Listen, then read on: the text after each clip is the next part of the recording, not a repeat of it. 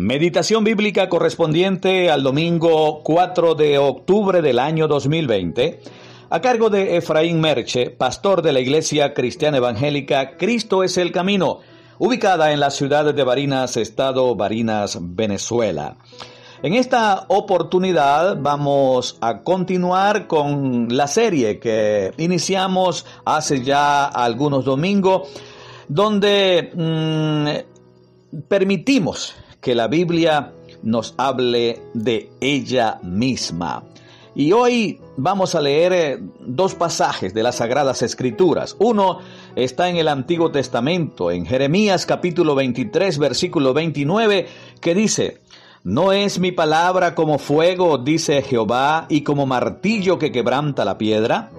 Y en el Nuevo Testamento nos ubicamos en Hebreos capítulo 4, versículo 12 porque la palabra de Dios es viva y eficaz, y más cortante que toda espada de dos filos, y penetra hasta partir el alma y el espíritu, las coyunturas y los tuétanos, y discierne los pensamientos y las intenciones del corazón. Basado en estos dos versículos bíblicos, hemos titulado la meditación de hoy Fuego, martillo y espada.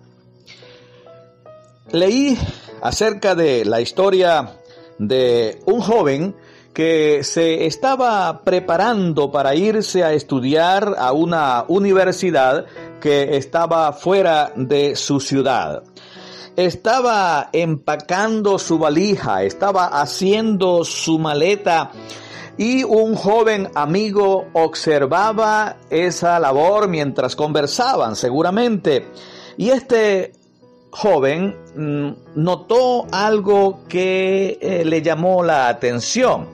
Dice que mientras acomodaba la ropa y todo lo demás en la valija, eh, este joven estaba dejando un rinconcito en la maleta que no estaba utilizando para colocar sus cosas y entonces la curiosidad llevó al amigo a preguntarle por qué estaba dejando este lugar en ese rincón de la valija. Y entonces este joven le dijo, allí voy a colocar fósforos, un martillo, una espada, un mapa y un espejo.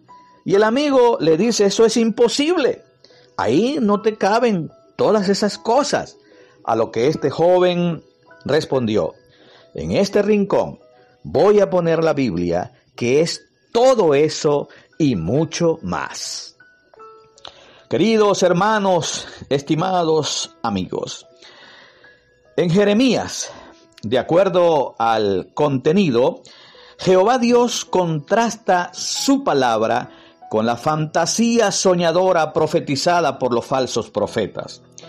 La relación entre la palabra de Dios y la de los farsantes es la misma que existe entre la paja y el trigo. Los sueños de los falsos profetas son fantasías inútiles, sin poder ni eficacia para cambiar la conducta. Pero la palabra de Dios, en palabras de Jeremías, como leímos hace algunos instantes, es como fuego y como martillo. Veamos rápidamente y analicemos estas dos palabras. El fuego, como usted seguramente sabe, endurece el barro y derrite la cera. Consume la basura y purifica la plata. Es decir, produce diferentes efectos de acuerdo al material en el que actúa. Es importante decir que lo mismo hace la palabra de Dios en el corazón de los seres humanos. Dependiendo de la reacción de la gente, la palabra de Dios puede endurecer o puede ablandar. La segunda figura que utiliza allí Jeremías y el mismo Jehová Dios es el martillo. El martillo hace pedazos la roca y la, eh, digamos, aplicación espiritual, nos dice entonces que el corazón del hombre sin Cristo es duro como una roca. Pero la palabra de Dios lo transforma en un corazón sensible y maleable. Eso es lo que en otras palabras dice Ezequiel, el profeta Ezequiel en el capítulo 36, versículo 26 de su libro. Allí dice, os daré corazón nuevo y pondré espíritu nuevo dentro de vosotros y quitaré de vuestra carne el corazón de piedra y os daré un corazón de carne. Estimados hermanos, queridos amigos, si nunca usted ha experimentado el ardor de la Biblia, ni ha sentido su golpe destrozando algo en su vida que no agrada a Dios, es porque no está progresando como discípulo de Jesucristo. Nos vamos al Nuevo Testamento. Allí leímos en, en, Hebreos capítulo 4 que la palabra de Dios es comparada con una espada. La palabra de Dios es viva, es poderosa y afilada corta como el bisturí de un cirujano con precisión y en el lugar y momento exacto. La Biblia puede actuar ciertamente como un bálsamo que alivia, pero cuando es necesario, actúa como una filosa espada que penetra hasta lo más profundo de nuestra alma y nuestro espíritu dejando al descubierto ante los ojos de Dios lo que realmente somos. Este versículo dice, porque la palabra de Dios es viva y eficaz y cortante. Veamos rápidamente estas tres palabras. La palabra de Dios es viva, porque es la misma vida de Dios que actúa en el hombre. Permíteme utilizar esta palabra para transfundirle su vida eso es lo que dice el apóstol Pablo en Gálatas capítulo 2 versículo 20. Ya no vivo yo, mas vive Cristo en mí. También dice que es eficaz porque siempre se cumplirá lo que la Biblia dice. El profeta Isaías en el capítulo 55, versículo 11 dice, Así será mi palabra que sale de mi boca. No volverá a mí vacía, dice Jehová, sino que hará lo que yo quiero y será prosperada en aquella para eh, que la envíe. Dice también que es cortante, porque penetra hasta las más profundas y escondidas intimidades del corazón humano. Llega hasta los más profundos pensamientos y las intenciones del hombre. es la Biblia en su misión de descubrir la verdad del hombre, que ella misma dice, engañoso es el corazón más que todas las cosas y perverso, ¿quién lo conocerá? Ese es Jeremías capítulo 7 versículo 9 y en el versículo 10 de este mismo capítulo 17 de Jeremías el mismo Jehová responde, yo Jehová sí lo conozco, que escudriño la mente, que pruebo el corazón para dar a cada uno según su camino, según el fruto de sus obras. Y en el Nuevo Testamento, en el Evangelio según San Marcos, en el capítulo 7, versículos 21, 22 y 23, dice el mismo Señor Jesucristo, porque de dentro del corazón de los hombres salen los malos pensamientos, los adulterios, las fornicaciones, los homicidios, los hurtos, las avaricias, las maldades, el engaño, la lascivia, la envidia, la maledicencia, la soberbia, la insensatez. Todas estas maldades de dentro salen y contaminan al hombre. Queridos hermanos, estimados amigos, ningún libro, ninguna filosofía, ninguna religión llega hasta lo más profundo del corazón de la manera como lo hace la Biblia. Ella sabe cómo levantarnos, cómo consolarnos y fortalecernos, pero también sabe cómo bajarnos del pedestal de la soberbia y el orgullo al descubrir nuestros pecados, desenmascarando nuestra hipocresía y demoliendo nuestra autosuficiencia. Creo que es apropiado y propicio el momento para decir algo con relación a lo que son y han sido los falsos profetas y los falsos maestros durante toda la historia. pero ciertamente hay predicadores que únicamente citan los versículos confortantes y no los inquietantes. Sin embargo, es necesario tener cuidado del hombre que predica de esta manera, porque como dice un comentarista bíblico, quien predica de esta manera difunde una fe cubierta de azúcar.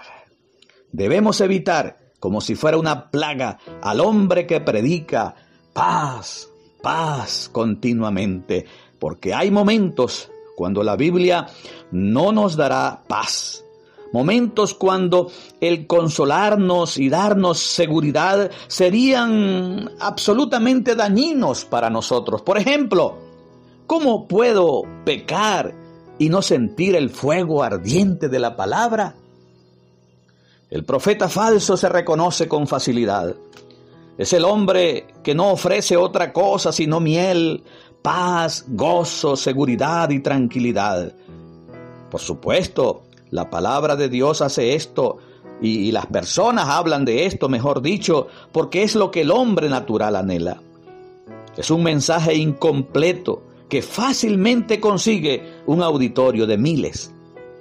La fe en Dios Déjeme decir esto, no es una lámpara de Aladino que concede todos mis deseos.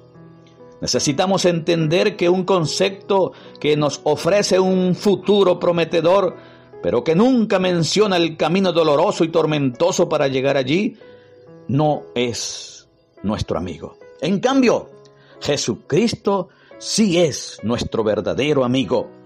Él ofrece un futuro glorioso pero como dice el Evangelio según Marcos en el capítulo 10, es un futuro con persecuciones, un futuro glorioso con persecuciones. Él quiere que lleguemos al final eh, a salvo, sanos y santos. Con este propósito, su palabra algunas veces debe hacernos sentir dolor y gemir con tristeza. Él sabe a dónde conduce todo esto es decir, a producir hombres y mujeres teñidos de gloria. Quisiera personalmente responder adecuadamente a la palabra de Dios en obediencia. Y recuerdo la sincera humildad de María cuando dijo, He aquí la sierva del Señor, hágase conmigo conforme a tu palabra, según lo reseña Lucas capítulo 1 versículo 38 y más adelante en el versículo 46, ella dice, engrandece mi alma al Señor y mi espíritu se alegra en Dios, mi Salvador. Quiero y me identifico con su gozosa exclamación. Siga, permítame seguir personalizando en este punto de la reflexión. Agradezco a Dios por su palabra, pues es la fuente de consuelo, de esperanza, de gozo, de adoración y alabanza, pero también es un fuego un martillo y una espada que quema, golpea y penetra, convence y discierne y descubre mis más ocultas intenciones y no me permite hacer las maldades que mi vieja naturaleza me dicta. Cuando expongo mi vida a la palabra de Dios, ella revela mi pecado. Cuando mi pecado es descubierto, entonces puedo confrontarlo.